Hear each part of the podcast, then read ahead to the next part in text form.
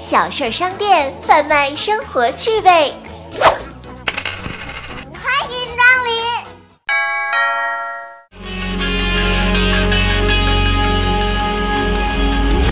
在大海中流浪，怀揣伟大的梦想。嘿，大家好，欢迎光临小事儿商店。又到了星期五了，马上就要迎来周六、周日两天的周末时光，想想就觉得心里暖和和的。那在咱们今天节目开始之前啊，我先来给大家科普一个小知识：周末就是指周六和周日，这个大家都知道。周末呢，也被称为礼拜六和礼拜天。那你们知道“礼拜”这个词儿是怎么来的吗？礼拜是从西方基督教引进而来的。看日历的时候，咱们都发现一个问题：排在最前面的是星期天，而不是星期一。为什么会这样呢？是因为啊，西方人崇尚自由，习惯于先休息后劳动，也就是先过星期天，然后再过星期一、星期二、星期三。那在本周，你的学习和工作有哪些进步吗？有没有什么好事情发生呀？万圣节有没有把自己打扮成可爱的样子出去吓唬人呀？嗯，从我个人而言啊，仿佛从九月份开始，我的人生就进入到了一言难尽的一种苦逼的状态啊。所以呢，嗯，以前先开了一个节目，叫做童宇光的睡前八分钟。后来觉得自己那种拿腔作调的样子，天天在讲爱情啊、讲伤感啊这些东西，我觉得很没劲。因为生活本来已经很苦了，干嘛还要去那天那天天搞那种悲天悯人的那种样子？所以才开了小事商店。我们这个小事商店的主题就是贩卖快乐啊。尽管我们每个人不可能天天都保持亢奋的快乐状态，但是希望，嗯，短短的几分钟还是能给你们带来点儿轻松愉悦吧。今天呢，咱们来讲一个好玩的内容，一定要知道的冷知识。一定要知道的冷知识第一条：上班吃外卖对身体健康特别不好啊，朋友们！为了珍爱生命，你们知道怎么做吗？我劝大家不要上班了。一定要知道的冷知识第二条。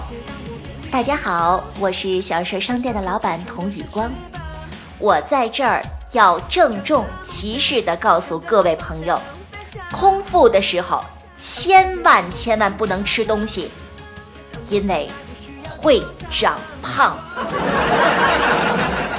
一定要知道的冷知识第三条。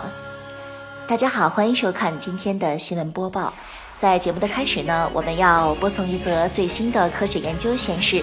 据统计，世界上喝过水的人最后都死了，死亡率竟然高达百分之百。一定要知道的冷知识第四条。嗯，大家好，嗯，我们的养生堂节目又和大家见面了啊。在上一期节目里啊，我给大家讲了一些食物相克的一些问题，很多听友呢在后台给我留言。希望我童老师能够再给大家讲一些。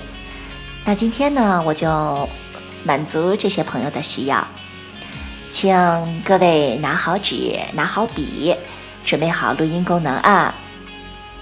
砒霜和番茄不能一起吃，并且不仅砒霜不能跟番茄一起吃，也不能跟鸡蛋一起吃。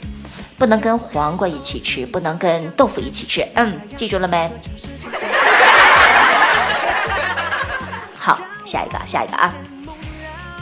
西红柿不能和敌敌畏一起吃。来，对，敌敌畏，对对对对对，就是那个，就是那个杀杀杀那个的敌敌畏啊！对。好，嗯。下一个呢？这东西我们生活中不常见，但但是大家记住呢，也有备无患。西红柿啊，西红柿也不能和鹤顶红一起吃，记住了吗？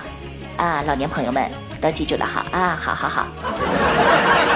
一定要知道的冷知识第五条啊，我们在很多地方都看到过，熬夜对身体非常非常的不好。我们有很多朋友啊，仿佛认为人生中最爽的事儿就是。躺在床上关掉灯玩手机，对不对？朋友们，熬夜真的特别特别不好，你们知道为什么吗？因为熬夜特商手机。怎么样？大家觉得这几个小段子有意思吗？其实当我读到那个鹤顶红、敌敌畏那儿的时候，我真的忍不住想笑场啊。我们从这几个小故事里面不难看出，它其实用了一种反逻辑的角度，有就是也就是打破固有的思维，然后换了一个角度来讲故事，于是呢就会起到，哎，让人出乎意料的一些效果啊。我以前看过一个小故事。一个同样的草莓味儿的好吃的甜甜圈放在那儿，有的人看到的是哇，好棒的一个甜品，而有的人看到的却是啊，那中间竟然有个洞。所以，同样的一件事物，要看我们以哪个角度来看待它。有的角度带来伤心和难过，有的时候角度带来的是快乐和欣喜。希望大家在周末能够遇到一些好玩的事情。希望大家在周末能够开心和快乐。就这样，再见，周末愉快。